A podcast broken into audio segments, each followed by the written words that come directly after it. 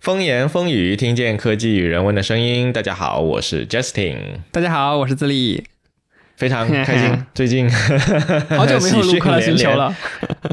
对，快乐星球啊，要快乐起来，而且最近确实挺快乐的啊。前两天才意外的发现，我台被苹果播客中国区啊首页推荐了，首页推荐，非常非常开心哦！掌声鼓励一下。真的是后知后觉啊，这次我们对对对三四天后才发现这件事情的，对吧？啊，对，太兴奋了。对我们后来去看数据啊，应该是在上个月，就十月二十七号就已经上首页推荐了，但我们一直都不知道。这个也是苹果一贯以来的做事风格啊，我们都是独立开发者哈，独立播客主播。不不不，我的意思是，如果我们的 App 在苹果的。App Store，嗯，上了第一或干嘛的，他是不会告诉我们的，只能自己去看。我平时又是用这个美国区的账号，因为要听歌什么的，很少切过来。对，在后知后觉，对对。然后这个事情，我倒想到了一个点，挺好的，就是我们。怎么说呢？就是我们长期以来其实没有很多去刻意的去运营苹果播客的这个平台。对。然后呢，有一个是任务一直存在我的那个播客的 OK 啊 Task List 上面已经很久了，就是要给苹果中国的那个官方的 Feature Request Form 里面去提交。然后我们最近两期都提交了那个节目推荐或者说节目被 Feature 的一个申请。没错。然后提交了好几次。这个 这个叫什么？功夫不负苦心人。这个如果说听众朋友们里面有做播客的啊，就如果各位是主播的话，也非常欢迎大家去这个苹果官方网站上面去填这个 feature request form，自荐一下，然后反正多试几次啊，也许哪天就成功了呢，对吧？我们不就是个活生生的例子嘛？而且那个 banner 还是自立，当时 我晚上要提交的时候，好像已经挺晚了，然后自立匆匆忙忙的去加了那个 banner 那个图片上去，对吧？然后我那天看到那个图的时候，哎，这不是我当时做的那张图吗？哇，太荣幸了，上到了首页。然后现在大家也可以在播客的那个各种排行榜里面找到我们了。我们也是很荣幸的进到了前一百。对对，我大家除了打开苹果。播客中国区首页能看到我们之外，在那个科技分类的节目榜上面也都能看到我们的 logo 了，非常开心。对对对，继这个一百期节目之后，非常开心的开场。所以啊，既然开场都已经这么快乐了哈，那我们就 快速进入我们今天的科技快乐星球。OK，新闻非常多啊，因为我们已经攒了好几个月没有发快乐星球了，两个月，刚才也去掉了几个，我们快速的来走一遍。首先是高通骁龙八阵三在十月二十五号发布，就是上个月前两个礼拜的事情。八阵三呢，极客湾第一时间拿了一台小米十四做了性能测试。总的来说呢。帮大家 GPT 一下，就是把原来的一颗小核给换成了中核，然后这个性能肯定是蹭蹭的往上涨，那功耗也是非常的离谱。所以八阵三的性能是有目共睹的强，但是它的功耗也是有目共睹的高。然后。Anyway，就是安卓手机，如果我们现在去买八阵三的话，这个性能还是 OK 的。我手里的一台小米是用的八阵二的 CPU，然后反正我各种平时的工作都能够满足，我也不在手机上面玩游戏，主要是。如果你玩游戏的话，换一台 iPhone 可能会好一点。但是呢，这个跑分的结果说能够。逼近这个苹果的 A 十五和 A 十七，这个我觉得还是有一点点差距在的，毕竟那个功耗在哈。然后我现在手里拿的主力机是一台 iPhone 十五 Pro，无论是这个相机性能还是这个平时的使用体验，小米的这台旗舰机还是跟它差距不小的。嗯，那你的发热问题解决了吗？随着苹果的更新？我有点想，可能是因为当时换手机，它有太多东西需要从 server 上面 download 下来，所以导致那个发热量额外的大。现在的话，我最近带着这个手机也去过几个不同的地方，包括旅行，包括日常工作，使用下来感觉还 OK。就确实你用的多，它会发烫，但是这个烫的话没有那么可怕，然后也不至于说烫到我会手机不能用什么的。最多就是烫烫出了一个弹窗，对吧？提醒你说 异常。有一种情况弹了个窗，就是如果我用 MagSafe 充电宝，对，一路给它充，一边充一边用，充着充着它就太烫了，然后不给我用了，所以我那个 MagSafe 的充电宝现在真的直接就废了，我就不会再用那个东西了。希望未来也许会有什么新的软件上的更新，可以让它发烫的这个情况更好一点吧。嗯，目前来看，可能真的会比你现在用的那个 iPhone 十四 Pro 要更烫一点。这个是我使用下来的体验。OK，然后高通骁龙除了发布八阵三这款已经上了的 SoC 之外呢，还偷跑了一个当时号称嗯最强手机 CPU 的 CPU。那要看自研的一个新架构，当时说是性能优于苹果的 M 二，当时啊说是这样，就是功耗怼上去了，怎么着都给你把性能怼上去。但是呢，没过多久，这个苹果不就开了个发布会嘛？北京时间啊，十月三十一日早上八点，对我们当时还是早上八点特地早起来看这个新闻发布会的，没有熬夜啊，因为苹果很少是在北京时间的早上开发布会，一般都是在凌晨一点、凌晨两点，我们。基本上开他的发布会都是要熬夜，不过他这次是为了万圣节凑了一个这个蹭热度，玩了个文字梗。他的这个发布会名字主题叫 Scary Fast，就是快得吓人发布会。然后整个发布会的那个演出啊，都是用的那个万圣节背景乐，对吧？很恐怖的那种背景乐，然后整个黑色的，包括那个动效啊，还发布了一台黑色的 MacBook。然后说是这个第一次使用了这个黑色主题在 MacBook 的产品线上啊，也是非常契合万圣节这个背景哈。然后这次的这个发布会最主要的发布，其实主要是 M3 系列芯片，对，M3 Pro Max 啊。当时你看这个发布会的时候，有没有什么东西给你留下特别深刻的印象？还是 M 三吧，我觉得，嗯，就是因为我现在用的是 M 一的这个 MacBook 嘛，我是很关心我这一代到底要扛多久，我就可以换下一代了，是两年换呢，还是三年换？所以我很关注的是 M 三的芯片，因为我不会去买 M 二了，我会直接买 M 三的 MacBook，所以这次发的这台应该就是我即将要去换的那台本本，这个是我最关心的事情。嗯，OK，其实。按我们现在会使用到的 MacBook 的那些能力来说啊，只要你不去特意拿 MacBook 来玩游戏，或者特意拿 MacBook 来训练大模型，嗯，其实这台机器 M1 是完全够用的。那现阶段来说，并且它那个新的 MacBook，它的刘海也没去掉，所以我觉得 M 二、M 三的这个性能提升对我来说，目前还没有让我很想要去直接换上去。嗯，这个是我的一个想法。不过呢，最近我出去别的城市，就我最近不是到处飞嘛，对，也不知道为啥，就最近老是到处飞。然后我带的是我的那台 M1 Max，然后是 MacBook Pro 十六英寸的笔记本，嗯，特别重。然后我就觉得，嗯，挺不爽的。之前有一个朋友，他给我推荐那个 MacBook Air，然后他用的是 M 二芯片的 MacBook Air，确实那个整个重量还有那个轻薄的程度是更方便于旅行的。所以后面的话，我可能会更考虑买一台带出去用的机器。但这一次的那个 Air 好像是没有做什么特别大的更新的，我记得哦，有一个十四英寸的更新。嗯，我自己觉得 M 三的话，目前来说，性能提升当然是在的，然后它也是目前最强的苹果 MacBook 上面的芯片啊，M 三 Max。然后，但是对我来说，我因为手里已经有一台 M 一 Max 了，所以暂时还没有特别想要去更新它的一个欲望。然后，同样采用的这个工艺跟那个今年发布的 iPhone 十五 Pro 也是一样，三纳米的这个台积电的工艺。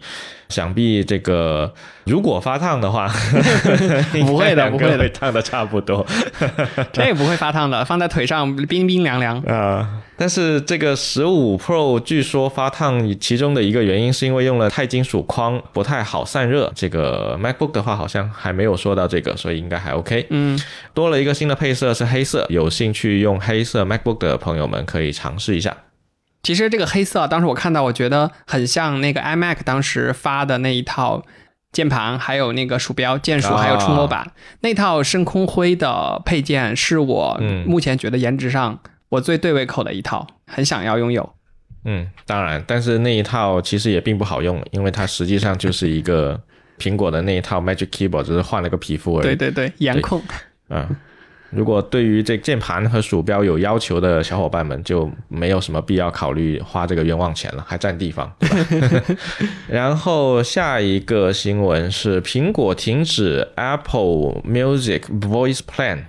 嗯，就是之前曾经那个库克引入过一个 Voice Plan，就是只要五块钱人民币，好像最便宜来说，然后你就可以用那个 Siri 来播放 Apple Music 了。但是呢，这个 Plan 现在停掉了，说明没有人那么，说明没有那么多人不赚钱去买这个 Plan 是吧？对，没错，没市场。对，呃，当时他推出来这个，大家就已经觉得很奇怪了，有谁会？买一个只能够被 Siri 控制的一个 plan 呢？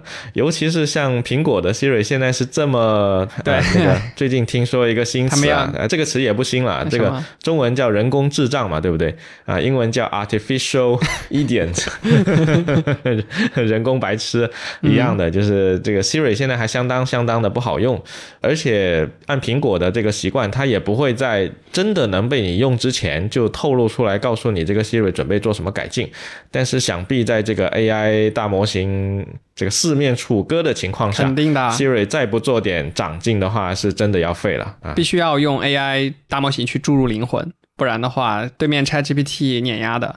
嗯，那他来做的话，就巨大的一个问题就是他无法控制这些东西说什么和不说什么。生成式 AI 的问题。对，不知道他们内部到底要怎么去解决这个问题，应该还挺痛苦的。嗯，OK，下一个新闻是苹果要正式停售十三寸的这个 MacBook Pro Touch Bar，以后就正式可以告别了。这个消息太好了，真的是 终于可以不用见这个人心啊！我被折磨了三到四年，就这个 Touch Bar。他还出了挺多年的，我忘了他第一年是什么时候对啊，因因为我们最早被折磨的时候是就 ESC 键嘛，左上角这个 ESC 键真的非常难啊，然后还没什么用，整个这一条。对呀，然后当年 Touch Bar 大家还想在上面玩点东西的，可是我之前也吐槽过很多遍了，Apple Store 的那个那个 review，嗯，就非常的奇怪，各种各样的规则限制了开发者在 Touch Bar 上面去做各种各样的事情。对，所以有一些比较极客一点的开发者就在 GitHub 上公开了一些项目，比如说在 Touch Bar 上去玩一些游戏啊，打蜜蜂啊，Flappy Bird 呀。然后其实最惊艳的一个是打麻将，在 Touch Bar 上看到那个麻将的那个牌的时候，哇，真的是手感很好。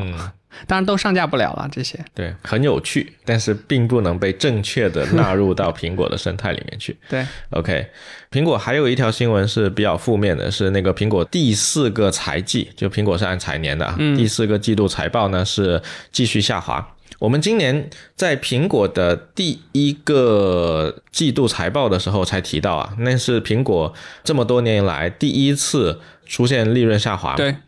营收下滑，利润下滑，应该都下滑了。然后当时还说这个事情跟整个互联网这个降本增效啊，还有各种这经济环境的这个问题，结果它这一下滑就滑了四个季度啊，是有点，对吧？不过呢，这个 这可能一个大招都不够。你看那个 WWDC，然后下来发布了那个 Vision Pro，Vision Pro 是在 WWDC 出的还是在后面出的？我忘了。就反正今年已经把当时是 One More Thing。嗯，反正他今年已经把很多预期都给提前抛出来了，所以对这么下滑下去，其实他手里也没什么特别大的牌可以再打出来说，哎呀，给这个投资人信心，对吧？这个还有董事会信心，所以接下来得看是不是实际上有新的增长可以出现。嗯。还是很期待，就是明年的这款 VR 设备的。啊，当然，当然，头显一出，肯定这个全球的苹果开发者人手一个哈。那掐指一算嘛，算算看有多少嘛。那这个起码明年的这个第一季度财报会好看一点，增量在这里，对吧？对。然后。但不能只靠这个，你要知道，苹果它从开始做 Apple Service 的服务之后，其实有相当大的这个服务的利润就慢慢跑起来了，像那个 Apple TV 啊、Apple Music 啊，然后后来又在推这个 Fitness，但 Fitness 那个一点都不好用。然后像 iCloud 其实卖的也还挺好的，就等等这一些的软件上、服务上的收费，也在成为苹果的营收的增量吧。对，接下来看。所有的这些都得去共同齐放大招才行。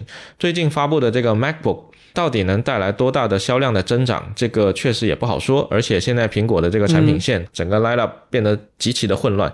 以前还是比较清晰的，乔布斯在的时候有个 MacBook Air，有个 MacBook Pro，那就是要么用 Air，要么用 Pro，比较的简单。但现在就是从这个 Air 到 Pro 中间可能有十几个不同的 level，每个 level 可能还有七种颜色，你就根本不知道应该怎么选了。啊，我觉得是好事情啊！为什么是好事情？因为市场经济嘛，最后用户会用自己的这个付款行为来把数据给打出来，到底哪一款能够成长起来，用户说了算啊，并不是说你发一百款，然后我就怎么样，我可能就只钟情于其中的两款。啊不不不，我的意思是从商业的角度来说，它的成本会提高，因为它如果要每一个设备都生产很多款的话，它就会变得有非常非常多的这个生产线，成本在那里嘛。然后用户他如果懵逼了之后，其实他也确实不知道哪一个是最适合他的，未必能够获得一个更容易被用户识别的购买消费者的一个心智模型。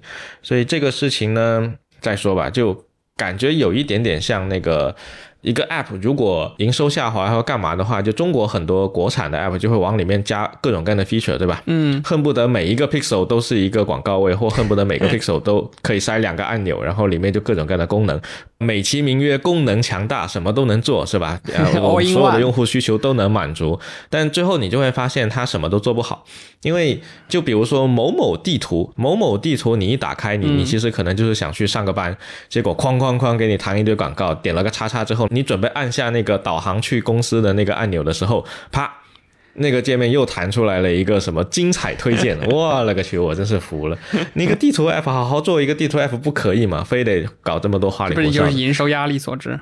对啊，所以我并不觉得这是一个好的迹象，有可能意味着这个内部在划分这些产品线的时候，是某种各种各样的妥协，就是可能有各种各样的人在做决策，然后最后就出来这么一个。贼复杂的一个 lineup，but anyway，就是苹果的整个的这个产品力还是在的，所以希望接下来包括这个 Vision Pro 的新品发布，以及接下来各个服务推出一些新的东西，看能不能够把一些营收的这些东西给挽回回来。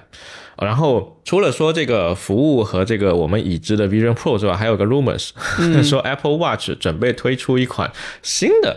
Apple Watch，然后这个项目命名为 Apple Watch X，现在可流行 X 了。对，据说会带来一个巨大的 redesign 啊，Only Apple can do 啊，然后还会推出什么血压功能啊、睡眠呼吸暂停检测功能啊等等花里胡哨的。Anyway，至于这个 rumors 到底有多撸，这个就不知道了。你要想想，我们那个苹果的 MR headset，就是 Vision Pro 的那个 rumors 都撸了好几年了，最后才 才看到了一个一个期货。对对。这个 Apple Watch X 就不知道了，希望它多点这些实实在在的增量吧。OK，然后这个是苹果的部分，下面是其他的新闻。英伟达正在开发基于 ARM 技术的个人电脑芯片，准备挑战英特尔。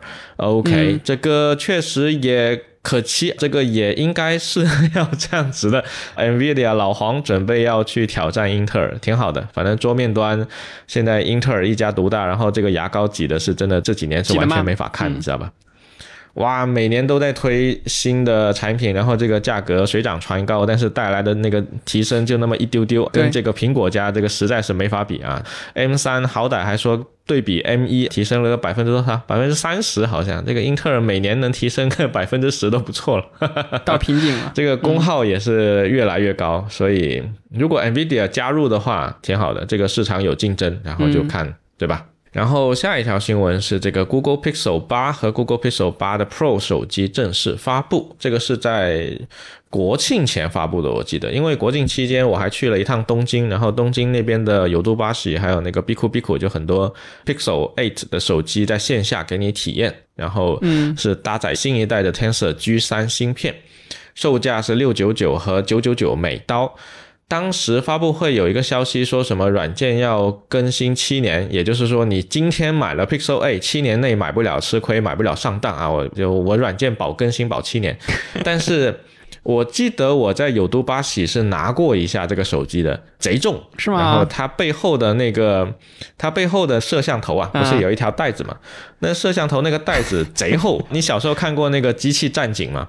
就全身盔甲的那个，它那个眼睛。感觉就像那一条东西，体验不是很好。感觉随时可以从里面滋出一缕激光，去摧毁这个世界。有点，有点。哎，我看它的具体参数里面，它有一个比较新潮的功能啊，就是它 Pro 版本背后是带了一个温度的这种读取的传感器的，它可以读到你皮肤的表面温度。你当时有体验到这个吗？它是干嘛的？我没有体验的那么仔细，我我因为拿起来用一用，然后它背板好像应该也是玻璃背板，极易留下指纹，滑溜溜的。然后反正感觉我心思也不在这个上面，然后我就没再继续玩了。啊，那你现在已经是铝合金党了。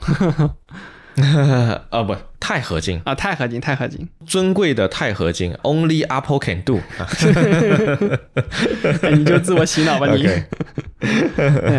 行，当然有一说一啊，这台新的 iPhone 钛合金的这个手感还是不错的，确实。然后它的边框确实也比之前的那个设计要更圆一点，握持起来也 OK 啊。但我现在是带了手机壳哈，但是把手机壳一拆下来，立马获得一台新手机啊，分文不花。这个是 Google 的新闻。Google 其实每年都在推出它的新的这个 Pixel，不过好像 Pixel 七更新的是晚了一点，我记得就是中间断过一两年。嗯，但 anyway，它能够继续推它自家的 Pixel 手机还是可以的，就是。呃，开发者可以基于这台设备去做一个最新的 Android 系统的跟进和更新开发，适合开发者。但是对于普通消费者来说呢，我个人不是特别看好。现在国内的这些厂商卷的已经上天花板了，卷的已经自己在发操作系统了。对。而且国内的这个厂商做的很多的需求，确实是命中了用户的这个痛点了，所以大家也会更愿意去使用这些手机。那这个是 Google 的，然后下一条新闻是 Cloudflare 前两天停电了，好像说事故呃仅仅是停电的话，还造成不了那么大的连锁反应，它是先断电，断电了之后它有。发电机，发电机如果自动启动了，其实就可以把电续上。但是呢，它在那个发电机自动启动的时候是出了个故障，所以发电机没有能够成功启动。那即便没有成功启动，中间其实还有一段很小的过渡窗口，因为你断电之后，发动机启动前不是中间还有一段时间吗？对，这个时候备用电源应该要撑一段时间。撑够一段时间让发动机启动，结果这个好像是十几二十分钟就 OK 了，但是这个备用电源好像撑了不到十分钟，然后然后它这个园区就废了。这园区废了之后呢，可能请求就转到了其他的园区，然后就产生了雪崩，然后整个挂了。好像容灾这个事情，后台的开发小伙伴们应该都知道容灾这个词，也知道这个东西有多难做。然后我觉得往往还有另一个点，就是你可能做了一套容。灾方案，甚至你还每年稍微演练了一下，但是呢，没有实战，你很难真的遇到真正的大规模断电。然后一旦真正大规模断电，真正要考验你的时候，可能你原先写的东西里面有个什么问题，然后就不 work。OK，这是 Cloudflare。哎，你这个让我想到了，就是在八月份的时候，其实谷歌是宣布他们击退了一次大规模的 DDoS 的这个攻击。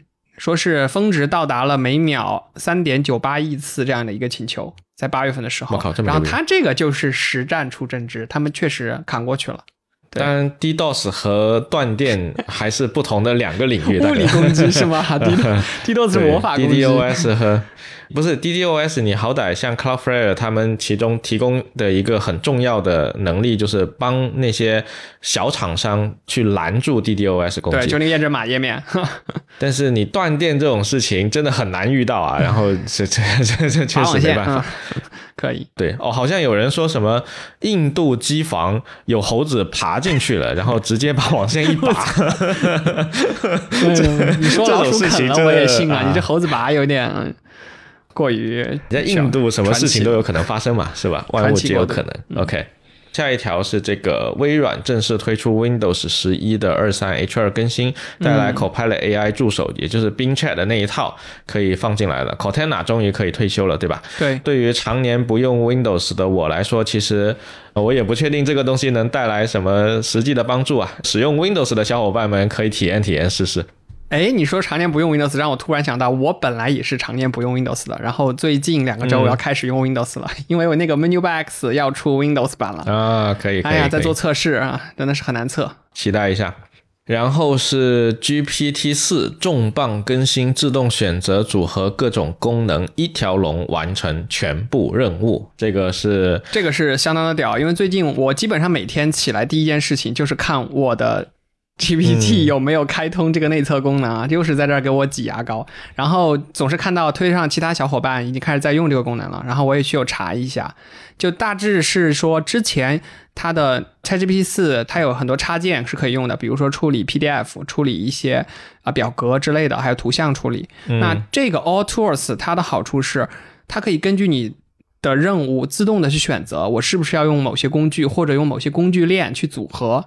它现在有一个很惊艳的功能，就是你给它一张你的生活图片，比如你在工作的一张生活图片传进去，然后说把它给我出成渲染过的 3D 的版本，啊，它就会把你这张图先学习分析，然后知道它是个什么样的一个关键词，然后再用下一个工具去生成出图，效果非常的不错。然后还有一个应用场景啊，就是大家最近玩的也是挺多的，你告诉他说，你说你给我做一张图，图上是比如。今天深圳下午三点钟的一个天气情况，然后他就会去调用那个网页爬虫的这个接口，再加上图片生成，最后给你建一个三 D 这样的模型，然后在里面做一幅深圳三点钟天气的样子，里面有深圳的地标性建筑等等，嗯，就非常的那种流程化，非常的好用。嗯，这有一点像，就是刚开始火的时候有一个 Auto GPT 的一个项目，就是自动帮你去用 GPT，直到它达成最后的结果。当然，这个 token 消耗也是相当可怕的。这个新的功能，我不知道它 token 的消耗是怎么计算的，想来应该也不会太便宜。但是在不考虑代价的前提下，这个功能确实挺好用的。嗯。脑子里面对它目前的话肯定是跟着那个 Pro 的 plan 走，然后没有说从 API 那边去寄 token 的这种方式，应该就是收一个月费吧。目前如果是这样的话，那就还比较划算，因为你看它其实能够调用 DALL-E，能够调用其他的东西。那呃，如果假设啊，但这个好像应该不会有，就比如说他能接 Mid Journey，那 Mid Journey 不也得收钱吗？因 为这里现在就已经心慌慌了，还给你接。对啊，不，我的意思是，假设他能接其他人的，那么就你可能是竞品。就假设他自己 cover 不到所有的工具，然后他可以去接一个第三方的收费的服务。那这样的情况下，其实对于用户来说，这个 token 消耗确实就挺离谱。那肯定很大。对，而且它现在当然在这个领域，其他人无出其右了。但是未来肯定生态是要越丰富越好的。你不能说我一家公司把所有东西全做了，那最后其实做不到是最好的一个情况。所以期待一下这个功能能用了之后，看看有什么实际的效果。对，因为最近 AI 这个东西呢，大家还是希望它能成为巨人的肩膀吧。就是你比如说，很多人。不具备有设计能力的话，那如果 AI 能帮我去生成一张设计稿，或者是生成一个非常 fancy 的 logo，并且它还能帮我把这个 logo 变成一个 Figma 或者是变成一个 Sketch 的一个原文件矢量的设计稿分成好的，然后我拿到这个设计稿之后，我再手动改一改，那其实相当于是作为一个毫无设计能或者说没有什么设计能力的人，我突然就获得了一个很好的助手，帮我去完成这个东西。对，那希望 AI 能够往这个方向。走吧，这样其实我们以前还担心过那个 AI 生成的内容占领了这个人工的内容之后，呃，会不会导致反噬？那假设 AI 它能够在辅助这件事情上做得越来越好，那其实最终出 idea 的还是人类嘛？那其实就还挺好的。受益人肯定还是这种创作者嘛，对吧？嗯，效率大大提升。希望它能够往这个方向做得越来越好吧。嗯，OK。下一个新闻，下一个新闻是中国准备搞五 G 广播电视啊，这个东西什么还蛮有趣的。然后在成都已经好像部分地方开始试行了，就是它通过五 G 网络来广播电视。然后据说这个方案是你的手机连上了五 G 网络之后，你就可以免费看电视。不消耗你的流量，然后这个电视内容当然是由国家的这个广播电台发出来。哦，那这个广电提供的电视就是我们是央视啊，或者各大卫视的这种实时实况的地方电视台那种。对啊，啊，这个是有点意思的。就是如果愿意这么去做的话，那确实，因为我们传统的这个流量套餐付费方式，对吧？其实。是不是真的那么科学？这个也不确定。如果它这个五 G 广播电视能够在不消耗流量的情况下去推广，那万一它能够推广到其他的套餐呢？对，这是一方面。另一方面就是之前广电和你家的宽带是走两根线的，其实还是很大量的家庭是这样的一个配备，你墙上起码得有两个孔。然后如果是这样的一个配备的话，可能机顶盒就免掉了，对吧？就你只要你的电视可以上网，然后接一个广播电视的 app，对我猜测的哈，就大概是这样一个流程，应该就能完成这套。确实你说的也有道理，就是以后不用拉线了，我就直接通过五 G 收电视机的信号就好了。对，当然现在这个五 G 我们已经用了一两年了吧。起码得有，然后目前来说，我确实除了手机发烫以外，还没有获得什么实质上的好处。然后在国庆前，Meta 其实还开了一个发布会，然后发布了一堆东西。然后因为是国庆前的新闻了，实际上大家很多评测都已经拿到了。对，就是 Quest 三发布，然后十月十号发布。Quest 三的话，在它的售价区间内是无出其右的，因为苹果的那个 Vision Pro 到时候售价应该是毛估估得估个两万多，对。然后再加上配个镜片什么的，又是蔡司的，怎么着也得搞个三万人民币吧。然后而且第一波你还真买不到，买不到那就很痛苦了，是吧？就我们上次说的，你还得跑去美国配个镜，然后再亲自人肉带回来，确实 这个成本成本拉上去了，成本是在的。那 Quest 三的话，就它目前的这个售价来说无出其右，但是啊性能也有了非常大的提升，但是。据体验过的人来说呢，就是同时玩过这两个东西的人来说呢，Vision Pro 依然还是比 Quest 三要好很多的。嗯，但是我本人没有去尝试过 Quest 三，我也不确定现在这个东西是什么样。但是朋友玩过 Quest 三，又告诉我说这个看看就好，没必要买，看个乐呵。OK。但 Meta 还是发布了一系列比较有诚意的东西了，大家都在往这个沉浸式体验上面靠，所以呢，它就联合了这个 Xbox，以后的这个 Xbox Cloud Gaming 就可以在这个 Quest 上上面去串流了，据说是今年十二月就可以有，那也就是你玩着这个 Xbox 的 Cloud Game，然后就可以在 Quest 上上面去玩，并且还提了一个刺客信条会上 Quest，刺客信条当然不是最新的一代，看它那个画面好像是意大利的那一代比较旧的，然后。重置版上快三，但是出于安全考虑，你肯定不能带着快三到处跳嘛。信仰之跃，到时候 也太危险了。你总不能从自己沙发上跳下去吧？沙发太危险了，别从阳台啊。嗯。所以不确定它这个玩法到底是怎么样的，但是伸伸手去够一下那个台阶啊，够一下天花板啊什么那些，应该是可以做的。Quest 呢也希望去往那个办公方向去做，所以未来 Office 三六五等等之类的这些办公套件也会上 Quest。然后这次居然还请了 F 一法拉利的车手，嗯，当然这个一号车手还是二号车手呢？有看 F 一的同学们就知道哈，这个现在勒克莱尔 是不是一号车手打个问号？这个小帅哥上了广告，广告跟。跟 Meta 合作的这个智能眼镜，嗯，但这个智能眼镜性能就更加有限了，它约等于是个装饰品，没啥用的。这个大家预算无上限的同学们可以上去试一试。OK，这是中间插了一条 Meta 的，然后。下一条是 AI 的，就是 Twitter 推出 AI 服务要升级 X Plus 才能够使用它，就是它那个首个大模型产品 Grok。嗯然后我们现在也没有用上哈，然后马斯克准备把这个东西加上去，我觉得啊也是很符合马斯克的风格。然后就是再说到 啥都有，对，再说到 AI 这个事情，然后再结合那个 Quest 三发售的事情，我就想到了一个点，就是 B 站有一个 UP 主叫贪玩歌姬小宁子，嗯，他在 B 站是做中文视频的，然后呢，他在体验 Quest 三的时候，他已经做了一个 Quest 三的专属体验视频，然后后来他用 AI 去把他的声音变成英文版的发音，然后用 AI 去把中文翻译成英文，整个节奏什么的跟视频是完全一样的，然后再用 AI 把他的脸换了，对，就那个嘴巴给给换成了完全一致的对口型，所以呃，从小宁子的这个视频来看呢，我们已经。确认了 AI 是可以去做到一个以假乱真的翻译视频的，所以虽然小宁子的这个视频是偏一点娱乐属性的，看个评测，反正谁都能做。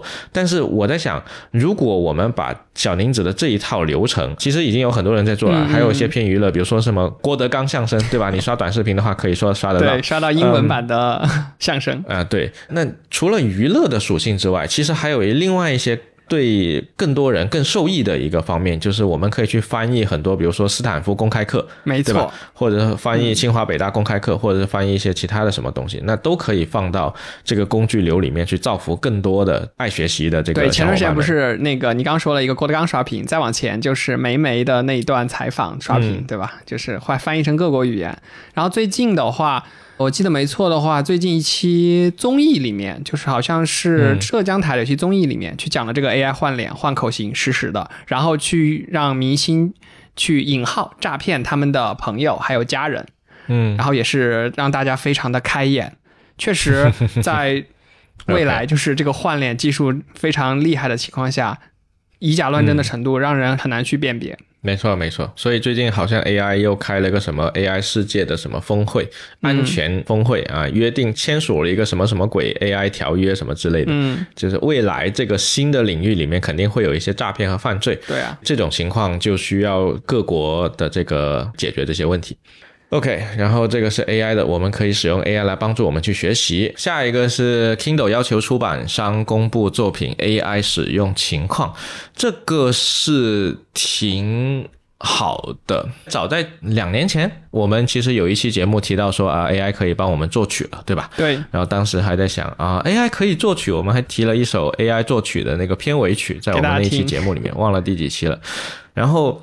现在已经到了一个程度，就是 AI 的这个使用真的可以现实塞进生产力的作品里面去了。于是乎，大家需要去通过某种标记的情况来跟大家解释一下，我当前的这个是不是使用 AI？我觉得这个要的，这个包括现在我们在有一些视频平台上，其实已经慢慢看到了很多类似于说啊，该视频内容或者该内容是由 AI 辅助创作生成。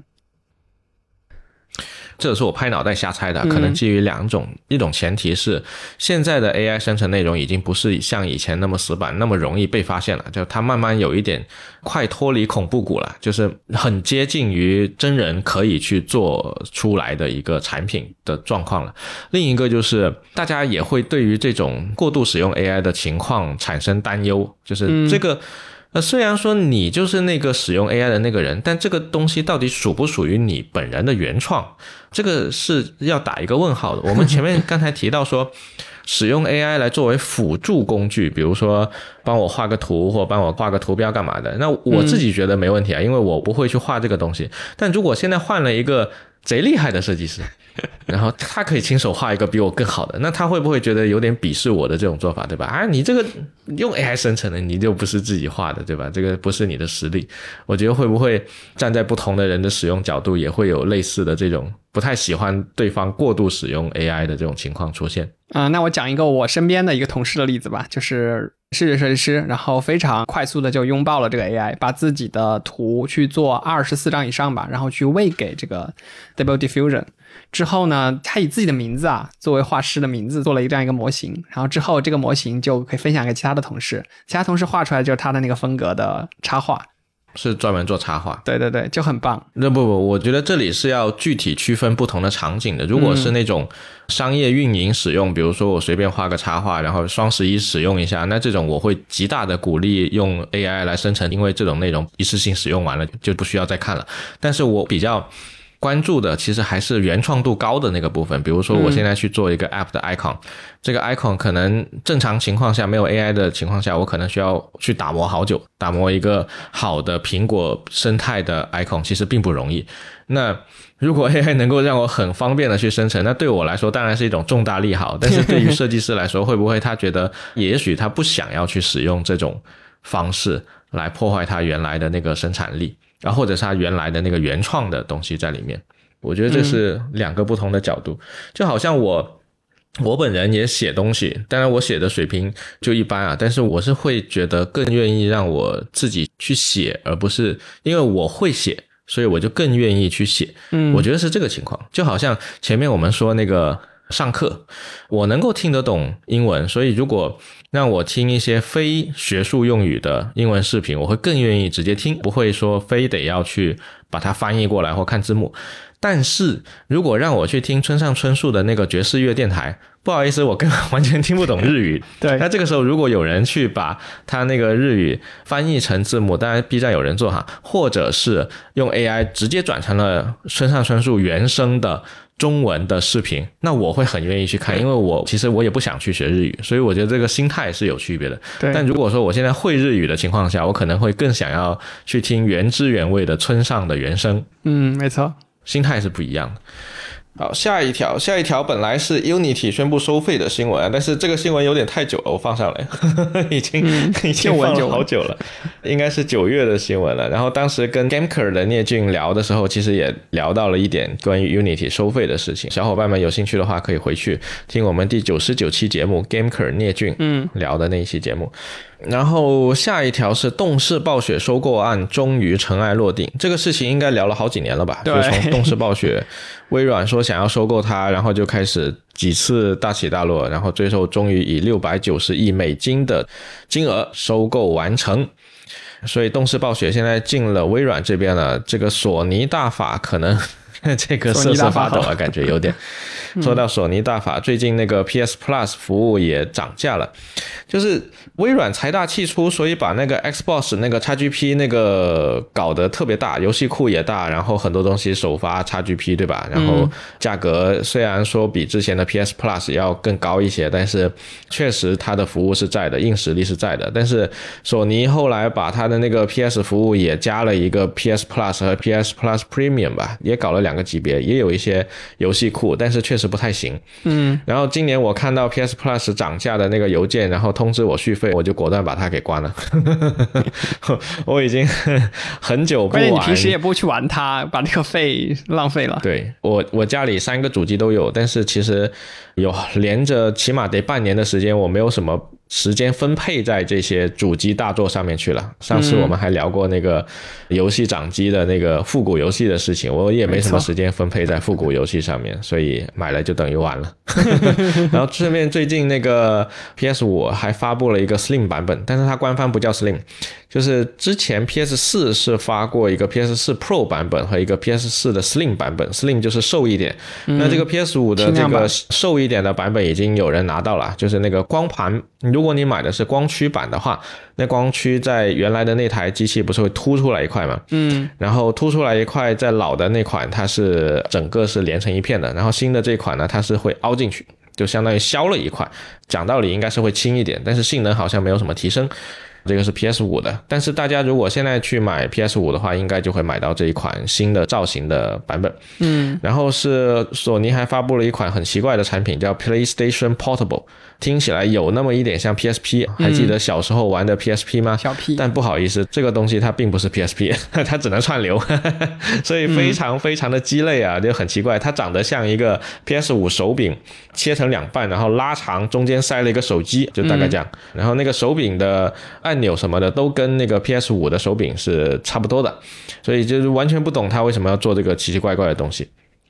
然后，iPhone 十五 Pro 不是发售了嘛？所以十五发售了的话，那个冷饭版的那个《生化危机村庄》也上了。我之前在那个 MacBook，就是 macOS 有一年升级 Metal 的时候，买了那个《生化危机村庄》，然后用的是我的这台 M1 Max 去跑的。然后我发现怎么样？效果有点烫，然后玩起来也不是很舒服。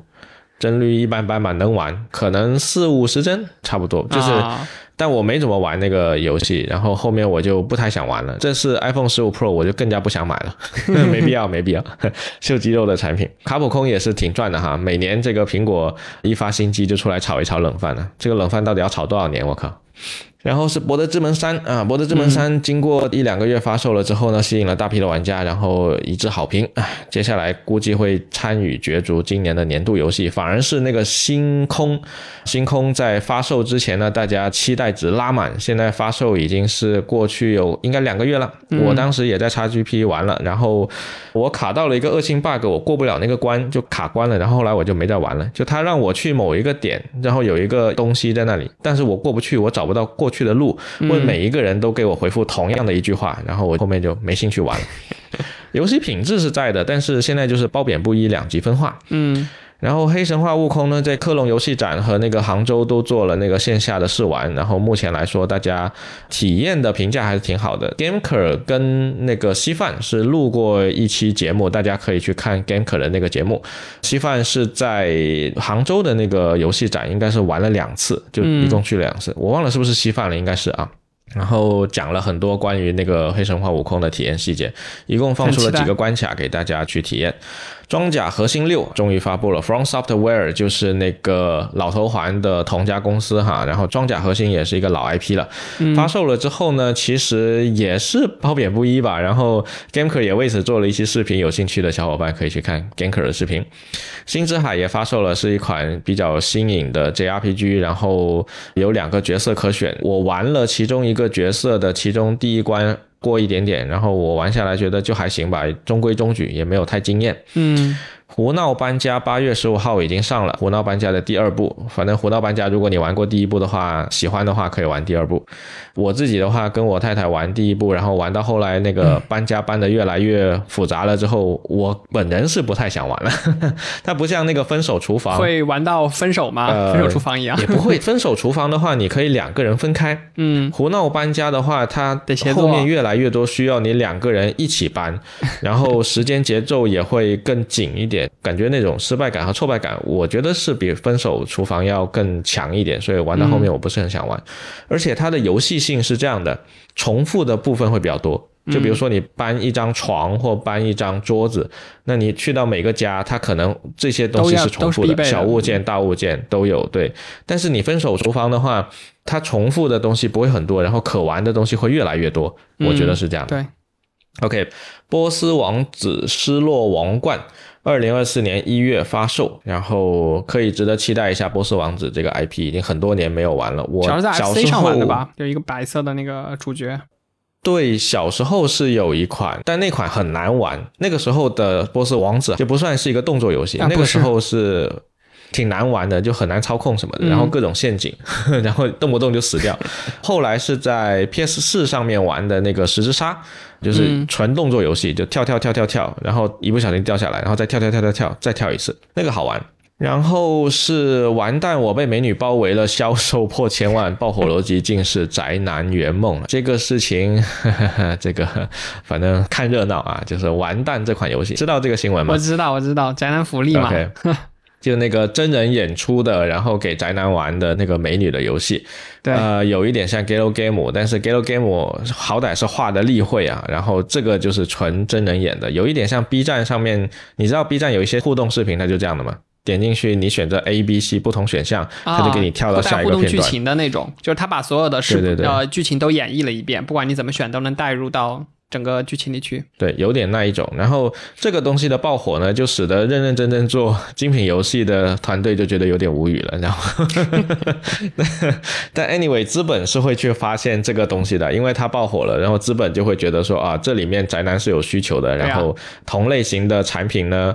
开发起来成本又低，对吧？又好做，它可能后面就会复刻很多个这样的东西了。所以我们可能接下来就能在 Steam 上面看到很多同款的这种 玩蛋美女游戏了。对，主打的就是一个提供情绪价值啊，主打一个陪伴。然后最后一个游戏新闻是雅达利推出 Atari 两千六百加游戏机。呃，雅达利的那一款木头纹理的机器，在这一款上面是做了复刻，但我看渲染图好像是不带木头纹理的，好像它是会偏黑色多一点、塑料一点的啊。老的那款木头纹理的，我在 Gameker 破源游戏博物馆那边是看了真机，我觉得哇，超级超级质感，真的非常的优雅。它那个木纹就很像我特斯拉前面那一条 木纹啊，你的特斯拉还有木纹呢？歪呀，特斯拉不是毛坯房吗？哪来的木纹？贴上去的，前面有一条，真的是木头啊？不是啊，本来就是啊，自带的。看，下次我去广州给你看。原来特斯拉还有这么高级的内饰，我一直以为特斯拉就是毛坯房，因为我见过的特斯拉 Model 三、Model S、Model Y 好像都没有木头纹理的，都是那个塑料的，然后贼毛坯啊！没想到它也往高端方向走了，挺好的。关于这个雅达利掌机啊，其实你知道，除了雅达利之外，任天堂也经常会出一些复古的 FC，它会把那个 FC 变成一个 FC mini，然后直接卖给你，里面附带一百六十多个游戏。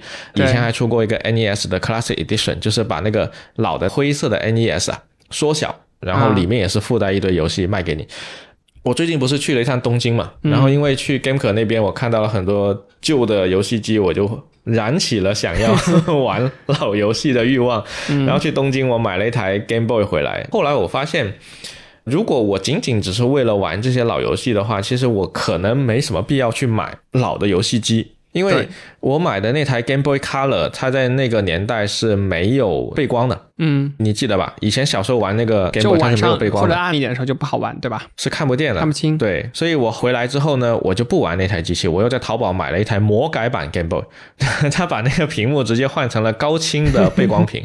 我玩那台游戏的时候呢，因为它的硬件依然用的是 Game Boy 的硬件，所以我又觉得不过瘾，然后我就又买了一台开源掌机，叫 Mio Mini Plus，里面就可以附带所有的模拟器，它实际上是一个 Linux 系统啊。这个就是我上次在你那儿玩到的那台。对不对？是那台吗？米欧 Mini Plus 不是，米欧 Mini Plus 是那台长得像 Game Boy 的，然后你玩的那台是另一台。好，你玩的那台是沙雕二 S，是横的。啊，那台好，我觉得这个 沙雕掌机挺好的。对，沙雕掌机会比那个米欧 Mini Plus 要更贵，大概原价是八百多，在淘宝店买。如果沙雕二 S 的话，米欧 Mini Plus 只要三百多。就价格差了一倍，哎，那这两台掌机里面的游戏数量呢，大概都是一个什么样的级别？因为上次我看的时候，哇，里面太丰富了，从 FC 到各种 PS。因为是开源掌机，所以理论上你完全可以随便下载，随便下模拟器。OK，你要下多少就下多少啊！当然这个涉及盗版啊，但是好像 版权已经过期了，所以应该问题不大，感觉是。但反正这些都是开源掌机，你可以自己买回来之后自己装。OK，接下来就是影视部分。影视部分，因为最近确实没怎么看电影电视剧啊，所以只捞到了一个《Killers of the Flower Moon》，就是小李子里奥纳多他准备要上映的一部新电影。这部电影是直接在 Apple TV Plus 平台上面首映。这个苹果牌面打在公屏上，对，为什么我会知道这个事情呢？因为我最近又又又又买了 Apple TV Plus，嗯，这个事情有点意思啊。我本来是中国版的 Apple Music 用户，但是因为众所周知的原因，Apple Music 的美国版它的曲库就是比中国版要大得多得多。甚至都不一定是版权原因啊，这个懂的都懂，所以我就换到了美国版。换到了美国版之后呢，我就想，哎，那要不搞个 Apple TV Plus 看看，因为上面还有一些东西可以看的。然后就买了个 Apple TV Plus。结果我算了一算账，Apple TV Plus 加上 Apple Music，其实已经足够一个 Apple One 了。然后我就直接买了个 Apple One，我就这样被苹果收割了啊，就收割了这个 Apple One 全家桶。对，那这个是。本期节目的全部内容，我靠，我们聊了一个小时，有点离谱啊！可以可以，毕竟两个月了，确实。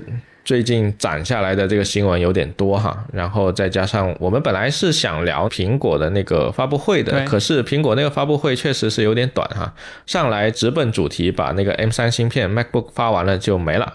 很多人看完发布会就发了两个字，就这。你应该这样说，然后发布会讲的是说这是最佳的入手 MacBook 的时机。